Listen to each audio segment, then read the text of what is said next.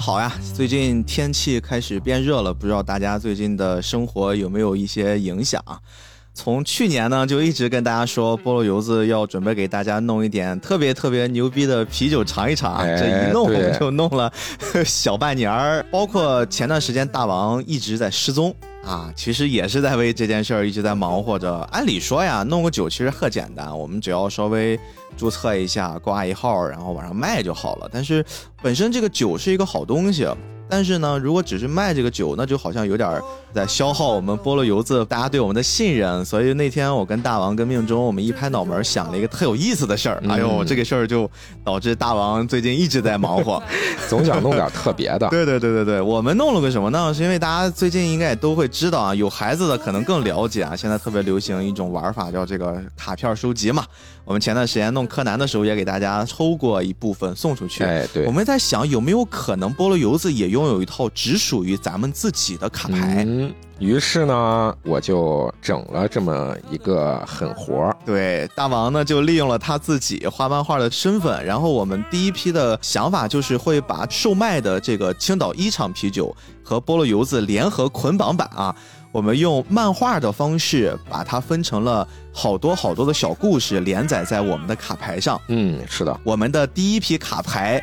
过了这么久啊，总算已经到手了，非常非常的精致，用了很多很多小设计。也就是说，未来大家在不同的批次购买我们的啤酒，你是可以收到不同款式的关于这个故事的卡牌。大王目前呀正在连载中啊。我给咱菠萝油子还做了一个特别有意思的一个卡背的一个设计啊。嗯，把我们的平时。在群里面发的各种我们自己的小形象也画在了里面，哎，然后包括那个故事里头啊，还会用我们自己去扮演里面的角色，对对对，非常的精致啊。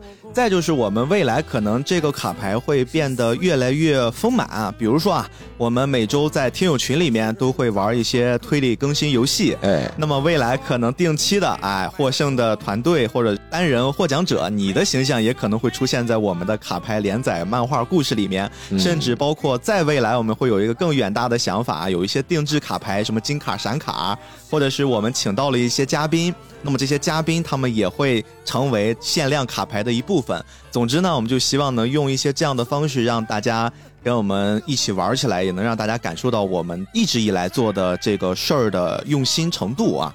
今天就跟大家先预告一下，现在也欢迎大家赶紧加我们的听友群啊，微信搜索 B I G Big 二零二一零七，加微信之后，那接下来我们会在微信群里面给大家。放送我们这个购买酒的链接啊，我也会在 show notes 里面同步一下，好吧？我们就说这么多，我们就接下来开始今天的节目。嗯，大家赶紧加群。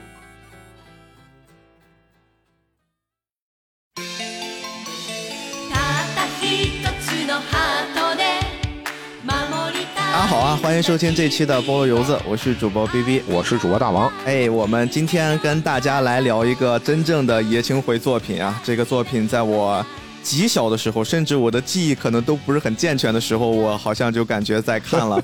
而且这个作品非常有意思的是，当大王提到 B B，我们要不要一起来聊一下啊？我就当时一卡壳，因为。大王最开始跟我提的一嘴是神龙斗士，我觉得哎这个好熟悉，这个好熟悉。但是后来他又说了另一个名字，我突然就开始想，嗯，这是什么？魔神英雄传啊？还有一个我记得最早有一个叫魔神英雄坛啊，就是这种名字，我总感觉是好几部不一样的作品。但后来我才知道，竟然都是我小时候看的神龙斗士。哎，这个作品咱提到了以后啊，就是好像。大伙儿都会有这么一个童年记忆，你比如说八零后，哎，这是我的童年记忆，哎，九零后也觉得这是我的童年记忆啊，怎么好像这个童年记忆时间这么长？其实零零后也有，只是说大家看的那个第一部、第二部、第三部不一样。对，是的，问题就是在这儿。就说这个《魔神英雄传》其实分好多部，咱国内当时引进的时候是一二部，当时是打包引进。哎，对对对，在九三年的时候也是辽艺配的音，嗯，当时翻译呢叫做《魔神英雄传》，但是。放到地方电视台的时候呢，地方电视台有一些翻译就把它翻译成了有的叫《魔神英雄》，有的叫《魔神英雄坛》，他就直接把那个字最后那个“转”字翻译成了“坛”字，因为呃日本的那个字啊，它是一个单人旁一个云，对，就很像坛。哎，对，所以咱国内当时翻译的时候就把它翻译成了《魔神英雄坛》，咱们也就跟着一起叫《魔神英雄坛》了。嗯，它其实后面还有第三部叫《超魔神英雄传》。哎，这个地方就凸显出了。不同年代的观众朋友们，大家各自心头所好了。因为我发现，在包括 B 站呀一些论坛上，大家打得很凶啊。八零九零出的一代人，大家就会觉得一二部特好看，第三部不好看。嗯，对。然后这个九五后、零零后，大家可能最开始接触的是第三部，就觉得第三部好看。你们前面的是什么玩意儿？包括好像不同年代，大家看这个作品，大家对于里面的主角这个名字叫法也不一样。因为它这个第三部啊，跟第一二部当时隔了有挺长的时间。本身在日本国内的时候，其实就隔了有六七年的时间。哦。第三部才出来的。它是九七年出来的，但是呢，咱国内大陆引进是在零三年引进的，哦，中间又差了六年。哎，对，当时命名就和以前不一样了，直接咱国内引进的名字叫《神龙斗士》哦，里面的那个角色呢也叫的不一样。你像咱们记忆中呢，主角叫瓦塔诺，塔诺森布，然后史巴拉古大师，然后西密格。其实他们的这些名字都是根据那个日语发音的音译译过来的。对对对对对。第三部引进的时候呢，辽艺这边呢又重新把这个名字重新统一了一下，就主角就不叫瓦塔诺了，叫小杜。为什么叫小杜呢？因为主角的名字翻译过来叫战布杜。然后史巴拉古大师呢叫暂停一下大师，然后西米格呢叫小美。所以这个名字上其实也有偏差，而且他们在真正我们搜索到的日本那边的官方正式中文汉化名称，他会把这些名字也做了一个很有趣的排列组合。比如说战部度，其实它是前面有一个战部，然后小美呢，它前面是一个忍部，它叫忍部火梅子。史布拉古大师呢，他是剑部，他叫剑部武一郎。包括我们这个作品里面一直反反复复说的那个，就是叫什么初始地图创界山啊，我也是后来才改的这个改口，因为我小时候看的一直叫锁开山，对，就特别奇怪，所以今天可能我们聊嗨了，会用各种。就是描述，就大家请见谅，因为有时候确实很难转，我们也很想统一成现在的官方的叫法。但是你比如说像屎不拉古呀这种，简直刻入 DNA 了。我现在如果直接让他什么暂停一下，或者是武一郎，就这种太奇怪了，我这个根本反应不过来，对对对，是不是？小杜，我是用了这几天的时间，已经开始习惯了啊，我就不叫他马塔诺了啊，马塔诺就成为我们的记忆过去式就好了。咱们现在要讲这个作品啊，这个作品其实它的那个诞生特别有意思。提这个诞生啊，就不得不提一个人。上世纪七十年代的时候啊，有一个小伙，他的大学没上完，然后半中央就退学了。又是大神的标准开局啊！大学不好好上就退学了。退学以后呢，但是他自己有一个梦想，他自己想要当一个电影导演。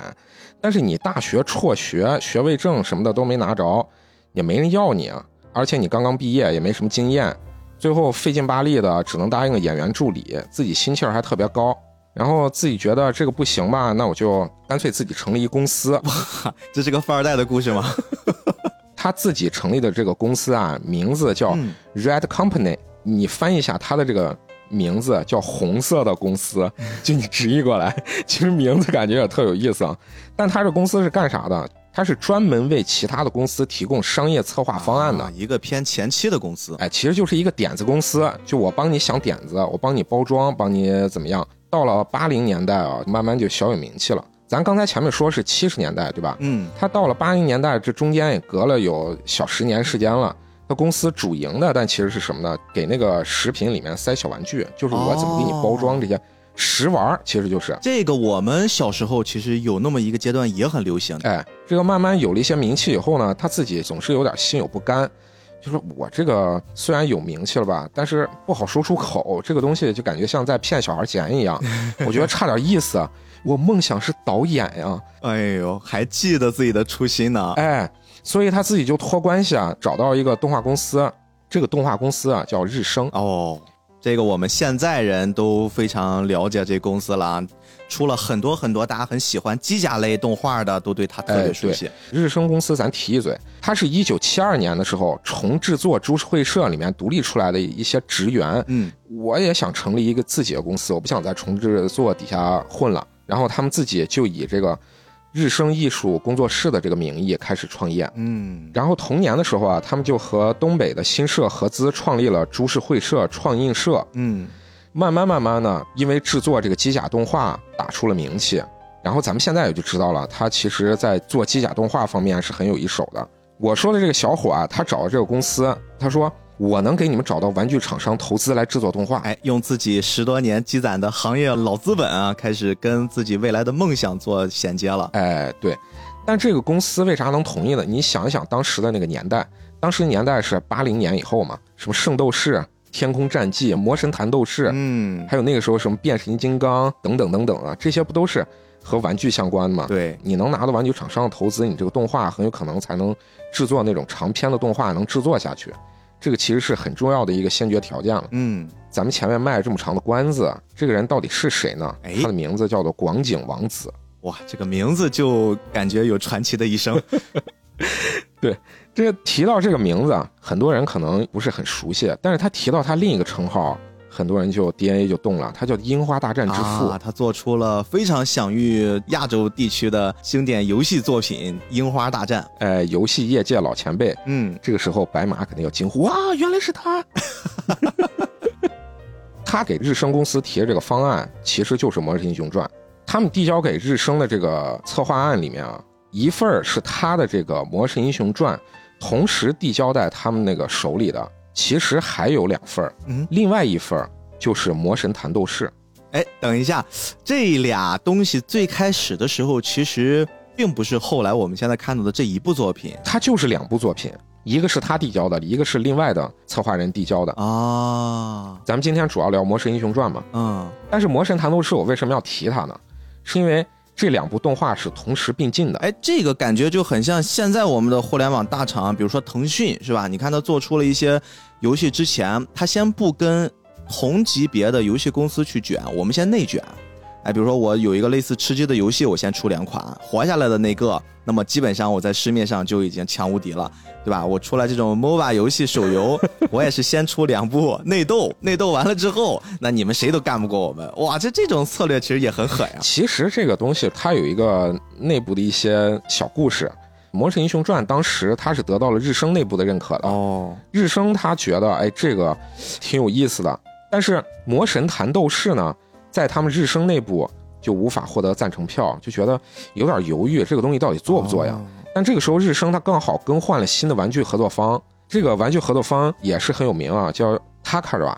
他们觉得啊魔神弹斗士这个东西能行，这个东西我看好，我想主推这个东西。这个甲方爸爸拿钱呀，人家甲方爸爸觉得这个东西行，那我肯定这个东西也提上来了，而且哦投的钱也更多。魔神英雄传结果就退居二线了。哇，这么惨，就是说这个一个是内容入股，一个是资本入股，然后两个作品开始同台竞技。对，当时的那个导演叫井内秀智，他当时就回忆，日升和那个玩具厂啊，他们对这两部片子的那个期待啊，就是《魔神弹斗士》期待更高，嗯魔神英雄传》呢，就觉得哎呀，好像差点意思，大概有个三七开的那么个意思吧，一下子就调转过来了。结果呢，这个后面啊，这《魔神弹斗士》咱还会提到。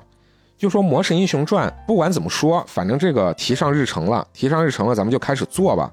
它这个方案比较特别的地方在哪儿？它这个明确是要以 RPG 故事为蓝本的。嗯，我们大概在之前的几期节目，特别是命中参与的几期节目里面，我们也有聊过啊。就日本的日式 RPG，它其实是一个特别特别庞大的、源远流长的、有自己一定的历史规模的这么一种形式。而且对于这种角色扮演，特别是早期在游戏机能受限制的情况之下。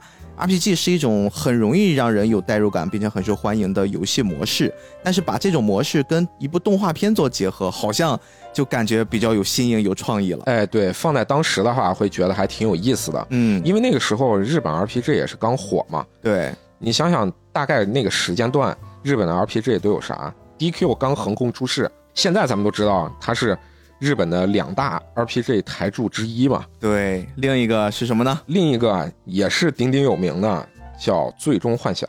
啊，Final Fantasy 啊，这个我也是曾经一度非常喜欢、痴迷里面主角的装扮啊，后来还好没有朝着他们努力。但是他们还是非常的坚持啊，而且做的还非常帅气。哎，咱说回来，他这个剧本设置的是以当时流行的那个 RPG 游戏为蓝本啊，但大概就是每集是一关，也就其实说白了就是单元剧的形式，而且它的定位是给小孩定位嘛，所以故事也不会很复杂，每一关呢都会有一个小 BOSS，每集解决一个问题。然后再过几集呢，会有一个大 boss，关键时刻呢，哎，设置一些小困难，就是哎不行了，那个大 boss 力量实在是太强了，把我们克制住了，怎么办？怎么办？这个时候，哎，获得一新道具或者获得一新能力，得到一个什么东西就变身了，变成更强的机甲。更强的能力，嗯哎，过关之后呢，再给一个奖励。这个我们如果玩游戏的，特别玩早期的 RPG 游戏，大家都会特别熟悉啊。打小关就是每一集的动画片，你就可以理解是刷野怪，然后去慢慢的长经验槽。过一段时间会遇到一个本章地图的 BOSS 的时候，这个你就可以提前获得，或者打完 BOSS 之后获得一些强力的道具，然后你就可以让自己的各个属性变强啊，非常符合 RPG 的逻辑。对，所以咱仔细想一想啊，就当时看《魔神英雄传》的时候，其实它这个结构就设置的跟这个是非常类似的。《魔神英雄传》第一部的时候不是说的叫锁开山吗？对，也就是创界山。这个山呢，其实每一层每一层是中间是悬浮的，中间是隔开的。也就相当于我每一层是个大地图。如果看当时的策划案里面画的那些每一层中间的那个描述的那个设定图的话，其实它的设定图更复杂，里面有各种更复杂的 RPG 要素。但是。动画只用了十之二三哦，所以会不会就是因为最开始设计太复杂了，在第一部动画发现用不着，所以后面才会有了什么颠倒创建山，然后把创建山又再走一遍，就一直用之前最早的那波设定就可以了。哎，我估计啊是有可能的，而且有意思的是啊，你看到他那个设定图的时候，你会有一种既视感，就是感觉这个东西像箱庭游戏啊。大家伙要是玩过那个 Switch 的马里奥奥德赛。你就会大概理解它那个意思了，就是每一个锁开山区块都是一个小地图，嗯，但是它的地图是有边界的，然后中间有各种的细节，有山有水有河流什么的，呃，还会碰到各种各样不同的那些风情、不同的人物、不同的时代的一些特色等等等等。稍微岔开一嘴，说一个很有意思的事儿啊，我几乎都忘了创界山，因为我们最开始叫锁开山嘛，后来可能会慢慢的，特别到了第三部啊，创界山、创界山这种叫起来了。印象中，我第一次看到。进击的巨人的作者 剑山创的时候，我就觉得这个人的名字怎么这么耳熟？怎么有点这么熟悉？哎，我今天做这期节目，我终于想起来了，原来他把名字稍微颠倒一下，就是我小时候看的这个动画片的地图，而且这个地图上一直被各种恶魔、各种什么什么打给污染，然后就各种侵蚀人类的这个生存空间，然后各种扭曲人类的心智。你看，这是不是就是剑山创后来的思想逻辑？你说这真的还挺有意思，就你觉不觉得这个动画里面各种角色设定的，其实有一点鸟山明的那种气息？哎，对，就是特别的 Q 萌，它有点就是偏龙珠早期的那种感觉。其实它里面的各种那个机甲设定，特别是它的这个机甲，相当于是 Q 版机甲那种开创，两头身。啊，对。其实它这动画里面有意思的地方，就是除了你说这个像 RPG 要素。这个比较浓厚之外，嗯，其实里面融合了很多当时的流行文化梗，就是咱小时候看是看不出来的，你现在回头再看，你就会觉得那个既视感特别强。第一部的时候的那个第一个反派，嗯，他的那个日语发音大概就叫阿诺舒华辛利加，就是施瓦辛格嘛。就是你看他的那个样子啊，阿诺德施瓦辛格，对，就是 Q 版的施瓦辛格，坐在他的机甲里。哎，这个在《龙珠》里面也出现过，就是那个在冰天雪地那个大壮那个机器人。对，所以我说他的鸟山明气息是为啥呢？他不只是说他的造型特别像，是因为他用的这一套这种逻辑方法特别像。特别是阿拉蕾里面塞了各种流行文化梗嘛，什么成龙啊，对对对，什么超人啊、奥特曼啊等等等等，还有假面骑士啊。就是他的那个企鹅村里面生活着各种各样的居民，哎，你这么一说，这个史布拉古大师感觉就是从企鹅村走出来的。对，就是有那个特别强的既视感嘛。第一关的那个第一个 BOSS 就那施瓦辛格，他的那个座舱里面还有那些什么健身器材，就他的座舱里一边说话一边练健身。然后他的那个机甲的样子其实就是 T 八百的样子，他头上还有一个左轮手枪，哦还真是，还真是啊！你这么一说，突然感觉都匹配上了。咱再说回来，我为啥要提鸟山明？其实最开始广井王子他原本就中意鸟山明的设定哦，还真是。也就是说，鸟山明已经成功了，已经开始不是一个默默无闻的小漫画家了。对这个动画，咱第一部上的时候是什么时候上的？是一九八八年上的。阿拉蕾是什么时候呢？阿拉蕾我印象中应该是八十年代初的那个连载。八八年是不是已经快要接近《龙珠》？《龙珠》已经连载了哦，也就是说鸟山明人家已经不是籍籍无名的一个小职员了，是大神了呀。对，是的，就是人家已经拿版税拿了手软了，已经当红小生啊。哎，所以广井王子呢就很喜欢鸟山明的设定。但是呢，人家没请到，就说白了，其实就是日升广井王子，你面子不够大，没钱，关系不够硬。你想想，咱提那个史克威尔艾尼克斯，就 S E，嗯，手里面的两大 IP，一个最终幻想，一个勇者斗恶龙，都是他的。嗯嗯。但是史克威尔和艾尼克斯最早是俩公司，就史克威尔它有一个很经典的一个 IP，叫做超时空之轮。哦。对，超时空之轮里面的人设就是鸟山明设定的啊。然后埃尼克斯手里下的就更有名了嘛，《勇者斗恶龙》，《勇者斗恶龙》是八十年代出的这个游戏，里面的角色也是鸟山明设定的，这个很有名，所以就是。你面子不够大，但我觉得也有可能没赶上好时候，因为我查了查，鸟山明《龙珠》是八六年开始连载的，哎是，然后到了八八年上的时候，就是说邀请他的时候，应该刚刚就是《龙珠》在进入到第一波高潮，天下第一武道会那个阶段，应该是，哎也真有可能是，所以这个阶段有可能就是在鸟山明最想去创作，太忙了，对他特别有创作欲，想。把更多精力放到这部作品的那个阶段，所以可能也不全是钱啊。我们刚才可能猜测有一些恶俗了。你说如果让他在打败了弗利萨大王之后啊，他不想画的那个阶段，我估计他也就答应了。我觉得可能也不是钱的事儿，他有可能很多的是人情的事儿。是是是，咱把这个史克威尔安尼克斯，咱再多提一下，就是他最后为啥合并成了一个公司？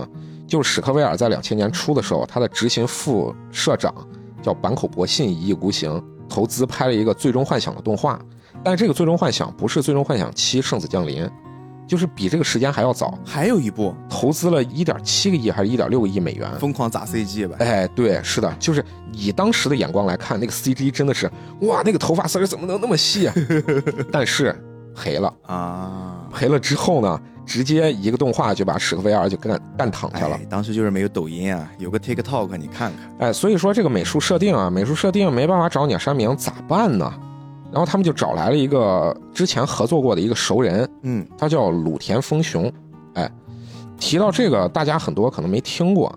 但是咱说一下他的另一部指导过的动画作品是什么呢？叫《北斗神拳》，家喻户晓。关键是你不觉得这很有意思吗？就是他的成名作《北斗神拳》又黄又暴力，但是 他制作这个《魔神英雄传》里面的那个角色设定又特别的可爱，对，又 Q 又呆萌。就说一个特别成熟的这种动画人，或者是动画制作、动画设定，或者是导演等等吧，就集各种身份于一身的这个人。其实他的能力也是非常强的，我既可以画 Q 版，也可以画非常成人的东西，都是可以的。我们不被任何一种创作所限制。所以咱这个角色定下来啊，角色定下来以后，那是不是马上就要有那个声优选角的工作了呢？哟，来到大牌了。这个也是我在重新看这次作品的时候，我才意识到，原来我在很早之前就已经知道了库林啊，知道了路飞了。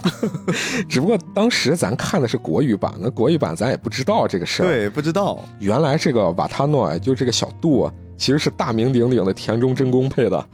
哇，田中阿姨。除了这个田中真弓，另一个重要的一个角色就是神龙斗士嘛。那神龙斗士当初选角的时候，到底是谁配的呢？就是玄田哲章哦。哎，咱提到玄田哲章，其实大家很多也听过他的声音。对，而且玄田哲章他还是日文版的施瓦辛格和擎天柱的吹替。他当时好像是有一个自己的配音工作室，那个工作室本身好像也有很多很多厉害的人。其实最开始的时候，玄田哲章他也不是说。我是去配的那个神龙斗士，我原先最早的时候，他配的其实是大师，也就是史巴拉古，但是呢，被别人拿走了，然后说，哎，这还有一个角色，你要不要试一下？结果一配，哦，结果就中了。但是他自己后来又回忆了，他自己回忆说，我觉得啊，好像还是那个 史巴拉古更有意思一点。其实你看他最后配了神龙斗士，一点也不奇怪，因为。他还配过一个也是家喻户晓的，跟这个神龙斗士特别接近的角色，就那个擎天柱，就日版的擎天柱是他配的。对呀，你想嘛，就是他的声音就是那种又板又正，一看就是那种大哥，对对大哥的形象。阿尼基，你知道 这个大哥，其实还有一个，就可能呃偏九五后、零零后大家更知道的这个《火影忍者》里面那个九尾，哦，这个也是一个大哥呀，对吧？关在那个。鸣人身体里面那个铁笼里面那种声音的状态，其实都是非常非常接近。哎，是的，是的。所以咱现在一想的话，他能中这个神龙斗士啊，其实也不奇怪。不奇怪，嗯。但是他们配这个神龙斗士和小度，他们两个最多的这种互动就是每一集每一集的那个变身嘛。那你要提到这个的话，动画里面你是可以用重复的镜头的。嗯，这个其实也是动画的一个常用手段嘛。你用重复的那种变身镜头，你可以省成本嘛？对，中间一个不小心，哎，两三分钟、三四分钟、六七分钟就进去了，是吧？但是配音的时候，那配音导演他说你每一遍每一遍都得不一样，所以他们其实真正的那几几十集、上百次的那种吼叫，其实每一次都是重新配的。其实这个我觉得也是当时日本人比较轴，按理说呀，哎，我觉得可以重复用的。就是我觉得其实你配个几十次以后，你把这几十次之前的那些重新拿过来，其实。也是可以的，总有一些能匹配得上的，而且特别是早期，你像后面的话，他们各种就是已经玩具开始大卖了，他必须要不停的推出新的玩具，那种匹配的就要有不同的新的技能。但是在早期的时候，其实就是一直是那个什么灯笼剑，对吧？就一直都是那个技能，然后还有那个什么神龙斗士和小度之间的互动，说。小度，好机会，对，每次都要好机会，然后才能接大招，对，QTE 似的，是的。哎，不过大王啊，说到这个必杀技，你有没有发现，必杀技这种东西似乎在我们很小的时候就已经融入到我们的记忆中了？我们感觉这个东西特别特别的习以为常，但是我们从来也没有仔细的考虑过，就为什么要有一必杀技？你比如说，我们正常打架，你喊一个我要放什么招我喊完了，你早就被人打地上了。你为什么要放这个东西？你想过吗？对，这个东西好像对于咱来说是没有那种理解成本。对对对对对，就感觉好像我们最开始接触一些日本作品，甚至包括现在你不太接触日本作品，你接触一些欧美的，你接触一些呃游戏类的。包括咱们中国，其实现在也有这种概念，就是把一些一招制敌、必杀技，然后伴随着呐喊、伴随着特别酷炫的这种动画，一股脑的给你塞进来，然后就感觉哇，这个东西太洗脑了，太帅了。关键是打的时候还必须得喊出来啊。你像我画漫画的时候，我还特别喜欢把那个必杀技或者是一些大喊的那种效果字，我肯定要专门设计一下。你是只管设计，你没有考虑过你为什么要设吗？或者说你加入的必杀技的那个场景和情节有一些特别的考量吗？你提到这个，我好像还真的没有仔细的去考虑过，就是下意识的觉得这个地方该放大招了，就啪就加上了，是吧？哎，对，而且有的时候你在画漫画的时候，你可以有一种说法，这个东西是人喊出来的，所以我得把这个字。把这个设计一下，变成那种大喊的感觉，让人有那种大喊的感。我我自动就把这个东西就并入到这个里面了，这个就是合理的。对对对，因为这个是漫画嘛，因为它没有声音，没配音嘛。对这个事儿其实特别特别的神奇，所以说这次在看这个作品的时候，我就不断的被他这些必杀技洗脑，而且他这个必杀技就像你说的，他就是配合着。这种日式的中国字儿，啪啪啪就打在身上，然后接着就一剑刺着光就砍出去，特别特别的让小朋友们高潮，甚至让我们这种大朋友们也会觉得特别特别的有意思。对我看了也开心啊，所以我就专门好奇去找了找必杀技的历史，到底为什么就会形成了我们这种仿佛肌肉记忆一样的东西？你说很有意思。这个事儿呢，我们要先从日本的武术发展来聊起啊，这个一下子时间就给拽回到很早之前了。我们要先说到日本的武术这件事儿，可能很多人坠入脑海中的那个概念应该是什么？日本的柔道术呀、空手道呀、剑道呀，对吧？我们就会觉得这些应该就代表的是日本武术的文化，他们的精髓。但实际上有一个格斗类别，它是远远的早于我刚才说的这些种类的。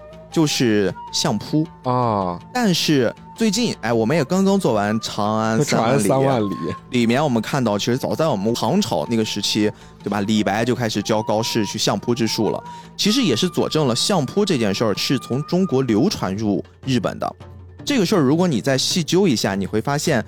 相扑这个运动啊，它的前身其实是源自于中国唐代的宫廷绝底，它就是一种只有皇室的人才能观赏的，就是一种贵族运动。哦，它不是最开始就是为了搏斗、为了厮杀，它是为了去取悦那些贵族皇室里面的贵族。哦然后呢，当时表演的这个相扑的这些呃相扑力士，他们本身也会有着更高的地位。后来呢，也是因为有了更高的地位，这东西就被流传入了日本，然后开始去发展壮大。这件事儿慢慢的到了日本的战国时期，哎，这个阶段呢，我们都知道局势特别动荡的一个阶段，包括。呃，我们聊过的，包括我们准备聊的，对吧？什么犬夜叉、多罗罗，包括大王应该会很喜欢的浪客行，这些都是在战国背景之下诞生的一些故事。你会看到在里面，整个呈现的那些氛围，那也只是战国的冰山一角。不过你已经足够的感觉到残酷了，嗯感觉到那种民不聊生、战火、动乱，各种各样的这种残肢断臂。而且你会从里面能看到人物的阶级很明显的划分，比如说哎权贵是什么样子的，武士是什么样子的，平民他的生活状态是什么样子的。所以啊，大王你代入一下，就如果你是在日本的战国时期生活的一个普通人吧，会第一优先的是要干嘛？第一优先啊，我保命啊！对，活下去。这件事是所有在那个年代我们都可以很容易想象到的。是啊，那么如果活下去，我们要干什么？我们是不是要一定要拼尽全力找到一个能够让我们活下去的方式或者方法？比如说，我们就求助一个人，或者是我们去找到一个相对安全的避难所，或者是我们开始形成一种帮派，就以人更多的方式活下去。嗯，但是这些方式都有它的弊端，唯独有一种方法呢，就是你去磨练自身的生存技能，这个东西就是武术的概念。啊，哎，其实跟咱那个也很类似啊。非常类似，就是人类的文明其实有很多很多相似之处的。所以，当你有了这个武术概念的时候，在战国流行起来了，它就必然会出现各种的流派、各种的分支，对吧？各种原唱招数。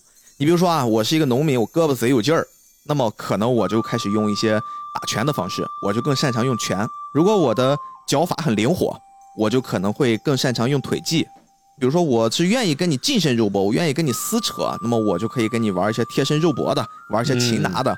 然后我如果觉得，哎，我用一些巧劲儿，然后我拿一些刀枪棍棒，是吧？我用这种方式打那，就演化出了武器的这种方式。所以啊，当时就会看到，所有的人在为了保命的前提之下，他们都会形成了一套自己擅长的或者自己更适应的生存法则。但是在战争的背景之下，最终会流传下来的，我们可想而知，一定是那些保命效果比较好的，或者是是一些简单直接的，可以最快速杀敌的、击退敌人的方式。对，不好的，因为你都死了嘛，你活不下来的。咱现在其实理解的武术跟过去的那种还是有很大差异的嘛，因为过去的这种其实就是杀人术嘛。对，过去就是杀人术，包括我想到一梗，就是在网上买降落伞，对吧？为什么全是好评？因为因为不好评的没有机会给你差评，细思对吧？这个是一个段子，但其实战争年代流传下来的这些真正让我们能叫得出口的招式吧，它其实都是有一定的道理或者有一定的可取之处的。所以说，我们能看到武士刀这种技法，对吧？擒拿之术、摔跤之术，包括一些地面压制的这种技巧，它最终就成为了我们熟悉的早期的日本武术的那种特点。哦，然后在这个阶段之后，它就会归为两大类，一类叫居合道，就是我们可能比如武士刀的一些技法，重视拔刀术啊，吭吭咔咔那种；一类叫柔术，就是什么空手搏斗、一些关节技、地面压制技，以这些为特色，它就最后形成了这么两大分类。后面当然还会有其他的一些根据他们演变出来的更具体的流派。而我们说到这件事儿的同时啊，我们还要再重新把我们的思想带回到那个战争年代。大王，你再想想，在那个年代，好，你形成了一套就这个王室拳法，对吧？你假如你这个王室拳法还比较有名，然后这个时候你遇到了一个坏人，你们共同在为你们现在栖息之地的这口井在争夺，然后你们俩谁都不认识谁，你们都想置对方于死地，你们也都有了各自擅长的招式。这个时候，你们真正在战斗的时候，你更能做出什么样的姿势能吓退别人？哎，这这个不就跟动物的一些恐吓的一些方式一样吗？示威嘛，非常对，就我得用一些比较唬人的一些姿势或者是方式，人觉得哎，这人好像不好惹，没错那，气场好像很强。，对。你看啊，比如说我们如果遇到了一些大狼狗，我小时候我妈教给我的，当然我没用过，我不知道这个好不好用啊。就是你遇到一个大狼狗朝你扑来，你就要做这个下蹲的姿势，就好像捡石头，然后他们就会走。然后比如说你遇到一个野生的熊朝你扑来，你要尽量把自己的身子打大，张开张牙舞爪，让它感觉你的体积很大，然后包括发出一些怒吼，这些东西在当时那个战争年代是非常非常好用的，也是老百姓他们没有受过一些教育，我觉得是一种生存的本能，自然而然的会形成一种意识。而翻译成日本的逻辑，它就叫气势。嗯，就是气势这个东西是非常非常重要的，因为你知道战争那个年代不是所有人都能掌握格斗技巧的。咱刚才说的那些什么刀枪棍棒、拳打脚踢，其实也是你自己靠本能你去悟的。我自己感觉要攻击人了，我会攥紧拳头，我我会打向你，我才不管我这个拳法是不是要扭腰，是不是要转手腕什么，对吧？我只是通过我自己的本能去打，并不是所有人都掌握战斗技能的。所以说，在面临生死关头的时候，你正面搏斗或许才有一线生机。如果你逃跑的话，可能必死无疑。当然，我们说的不是在绝对的力量面前这种压制的打你啊，那你正面搏你可能也没有机会。就是比如说，我们俩都是老百姓，我们都饿得不行了，我们同时都要去争一口饭的时候，那你肯定正面去刚，远比你逃跑能活下来的几率会更大一些。而且怎么样用巧妙的方式能把敌人给喝退？对，气势就非常非常重要。那么，如何去修炼气势？这个就接到了我们今天要聊的必杀技这个概念了。你想啊，我如果要让我的气势变得更强一些，我是不是在打出我的这一拳、挥出我的这一剑、踢出我的这一脚的时候，我同时配合着一个招式，我喊出来它，从最简单的哼哈就这种东西，变成比如说升龙拳，就是这种方式，会不会让对方感觉到，哎，我靠，你好像是练过的，你好像有点东西啊，我得掂量掂量。而且名字起的复杂一点更唬人吧？对，就一方面它会让你自己的气势会提升，还有一方面很重要，就是当你喊出了你自己招式的名字，特别你给自己的招式起的特别的，就用我们现在的话叫中二，但是在那个年代，我觉得就是比较容易流传的那些话，比如说我随便说啊，居合斩，对吧？这个很常见，嗯，什么厌反，对吧？嗯什么什么杀式杀招，就这些词儿，你一旦喊出来，它特别的直抒胸臆，特别的脱口而出，又很容易形成这种 循环记忆的时候，那么这些招式就很容易让你的流派的名字，让你的流派更容易流传下去，这个还真是对吧？你比如说王氏技法，对吧？你一喊，你每次画画的时候，你就用王氏技法啊，就开始画，疯狂的涂抹。你想想，这个东西如果流传下去，所有人都疯狂涂抹的时候，都说王氏技法，王之一手大王的这个，对吧？就流传起来了呀，就变成一个招了呀。这个也是一个特别特别容易让大家能记住自己的方式方法。还有一件事儿，就是你在想哈、如果我们刚才说的都是在技巧并不是很娴熟，我们都可能都是普通人，没有掌握很强的格斗技巧的前提之下，我们喊出这个招式的重要性。还有一种是，如果你就是一个武士，本身有着很高超的格斗技巧、杀人技巧，这个时候有一个人来跟你战斗，你想想，你喊出你的招式，还有一种什么样的作用？这个作用非常非常有意思，就是我要让你死得明明白白。啊，这是武士道精神，你是死在我的什么什么招式之下的，你要永远记得我是战胜你的那个人。当然他是死掉了，他记不得，但是你别忘了，周围有人会记得，哎呀，周围有人会流传你的故事，流传你的技能，流传你的这个流派。一方面让大家更加的敬重你，在那个年代你的威望会更高，你更有可能生存下去；另一方面是你有可能让自己的这个流派发扬光大，因为我们所有人都知道，我操，你斩杀了这么多敌人，用你的这个招式，我就要拜入你的流下。哎，我觉得这个好像还有点那个武士的傲气在里面。对，所以当我查到这儿的时候，我大概能理解，好像这种东西并不是简单的中二喊出来这么简单啊。但是这个事儿还是不能解决我对于一些，特别是在日本文化、日本的动画、漫画、游戏作品里面看到的这种，你觉得极为酷炫，就已经完全区别于格斗技的这种呐喊的放必杀技的过程了。因为你像正常我们说的那种一边喊着招一边往下劈砍，它是一气呵成的。但是我们现在看到的很多喊，往往都在行动之前，对吧？我们最好理解的龟派气功，先喊，你是不是先要把手先放到，对吧？这个时间暂停，腰间啊，我先喊你等我一会儿，哈麦哈麦哈，然后我再哈的时候我再对出去，对吧？那前面那几下特别的慢，对吧？你蓄力特别的慢，为什么也不打我？感觉时间都被暂停了，为什么要喊这件事儿啊？其实还有一件事儿是不得不提的，就是日本的言灵文化哦，因为我们在日本的这个。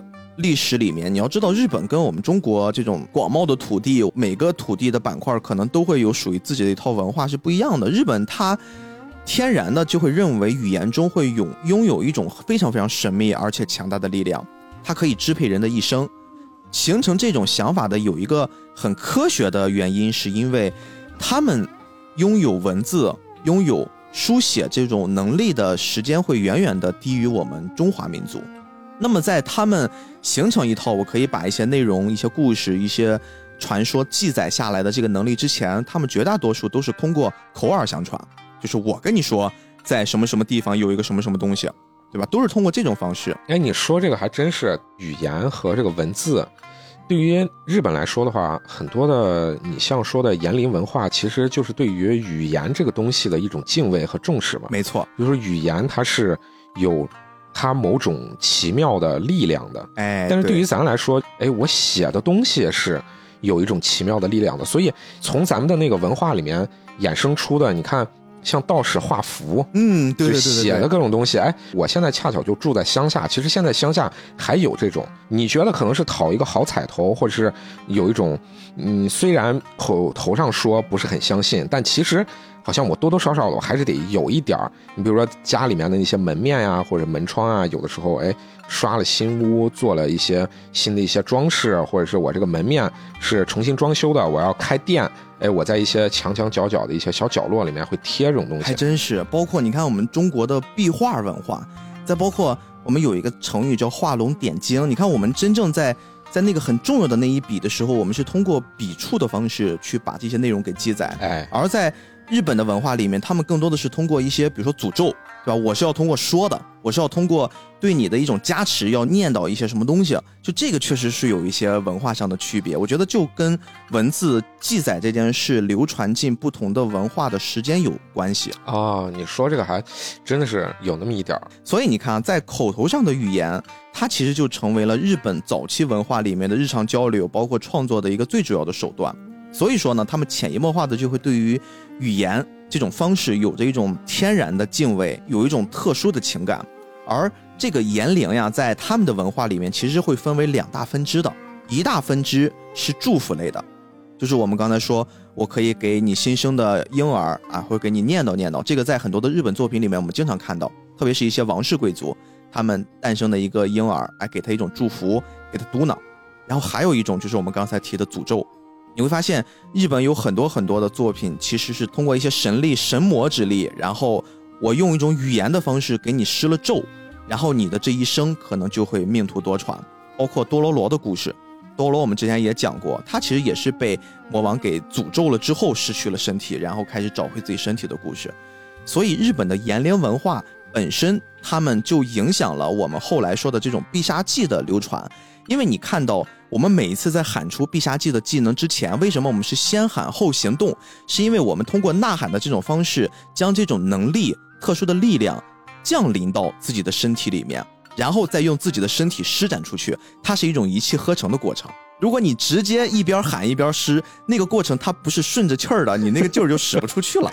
但其实你说咱们这个理解没有什么障碍的，跟咱的那个文化里面其实也包含有类似的这种东西是有关的。对对对，当然有关。因为现在我正好住在乡下吧，这边其实还是有。对于这种，比如说言灵啊、念咒啊什么的，这种在生活里面的一些点滴，你是能见到的。嗯，比如说，哎，嗓子里卡一个鱼刺，我随便举例子啊，那鱼刺里面说，哎。我给你弄一杯什么水，然后我给你念一咒，就平常家里面可能有老人或者怎么的，哎，就我给你念一咒，然后你把这水一喝，你这个鱼刺就能下去了。咱现在一听，很多你比如说生活在大城市里面的人，你可能对这个东西就会觉得特别可笑。很久没听到这种东西，怎么感觉好像特别的跟自己的生活不沾边？但其实，在咱们很多的那种乡下或者是一些小城市，你可能还能见到这种东西。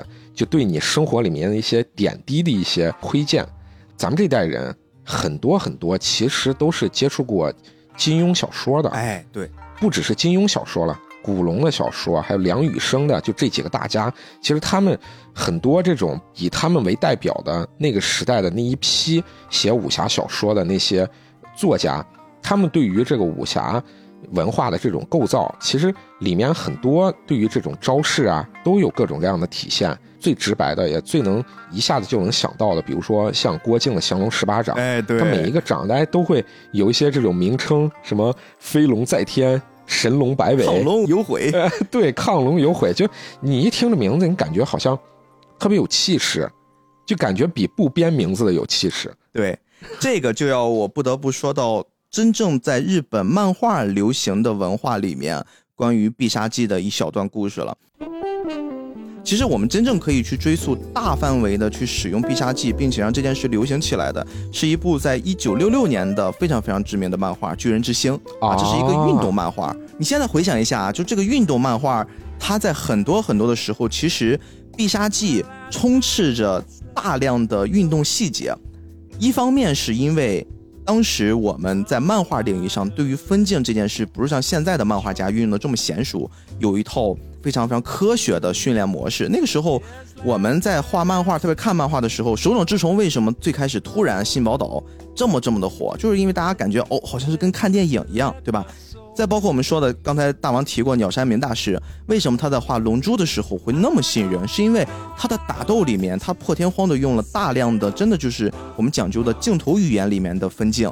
它才会让人感觉特别特别的流畅。但是早期非常非常多的漫画家，他们是通过兴趣爱好，他们是一点一点的靠自己的摸索走起来的。很多时候，什么透视呀，什么分镜呀，并不是那个阶段必须要掌握的一种技能。那么，这个必杀技其实是可以一定程度上弥补一些，就是在战斗过程之中，比如说我通过打斗点燃的那种燃，不，我用必杀技其实同样可以达到类似的效果。这是其一，其二就是。你想想，绝大多数时候，漫画或者是动画这种东西，还是聚焦在小孩子看的啊。包括我们现在看的一些东西，在中国，我们说啊，开始有大人开始看动画了，我们都用了多少年去把这个理念给推开，但是到现在还是感觉很多人会对这事有误解。日本其实早期这作品也是给小孩子看居多，那么他们就一定要去想一些能让小孩子更容易模仿的东西。比如说，我们在喊必杀技的时候，喊出来的这种强化符号是小孩子特别容易模仿的。咱小时候都会玩那种，就是我们叫什么一二运，就是一个波一个运一个波一个运什么一个拳，就那种游戏。其实它就是这个道理，小孩子容易模仿，他就会天然的形成了一种传播文化，他就会容易把你的作品给带起来。其实你说的这个必杀技，这个也是漫画绘画时候的一个。取巧的一个方法，对取巧的方法，很多那种漫画作者，你自己对于自己的那个作品，有的时候你不可能是一个万能的，你对于各种他的这种技法的运用，大多数啊，绝大多数，你只可能是在你自己的那个呃连载过程中，或者是连载生涯里面一点一点补足你的自己的技能。但是你自己在某一方面有极大的缺陷的时候，会怎么办呢？你就会想别的招去弥补你的缺陷，比如说富坚义博。他画打斗，他画的其实，咱平心而论，是没有鸟山明的那种激斗感的。嗯嗯嗯，对，他其实是很差一截子的。但是他用什么呢？他就用情节上编排的那种小花招和反转，然后让你一击必杀，达到那种一击必杀的反转快快感。而且，富坚义博以前是画过少女漫画的，所以他会运用很多那种少女漫画的一些绘画技法。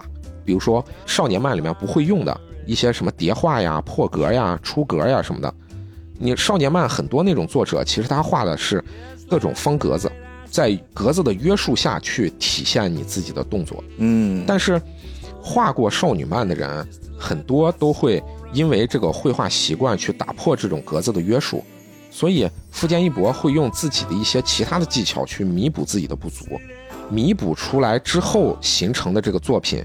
就是你的个人风格，这个事儿其实还有一个人啊，他也说过类似的话，而且把这个必杀技的我我觉得很有意思的一点给补完了，就是我们大家都知道的《圣斗士》的作者车田正美老师啊，哎，其实《圣斗士》是真正把必杀技这件事儿变成漫画里面的一个高峰。一个巅峰阶段。现在吧，我们很多人对于圣斗士的招数其实都想绝于耳啊，我们什么天马流星拳、钻石星辰拳，对吧？庐山升龙霸，就这些都是他对于一些必杀技的这种非常极致的运用。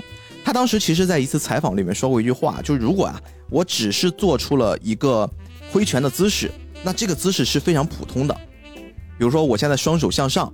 我们现在能想到的是元气弹那个姿势，但是如果不喊出元气弹的话，你会觉得这个姿势很傻，嗯，对吧？双手举过头顶。如果我施展天马流星拳，我就是往前一挥啊，稍微扎一马步，右脚往前一，左脚往前一迈，我挥一拳，你只是这么看这个拳特别普通，小孩子都可以摆出来。但是当我喊出天马流星拳的时候，你再配合这个动作，你会觉得这个姿势特别酷，突然一下子赋能了。对对，你说的特别对，就是一下子赋能了。所以说刚才我们说的这个。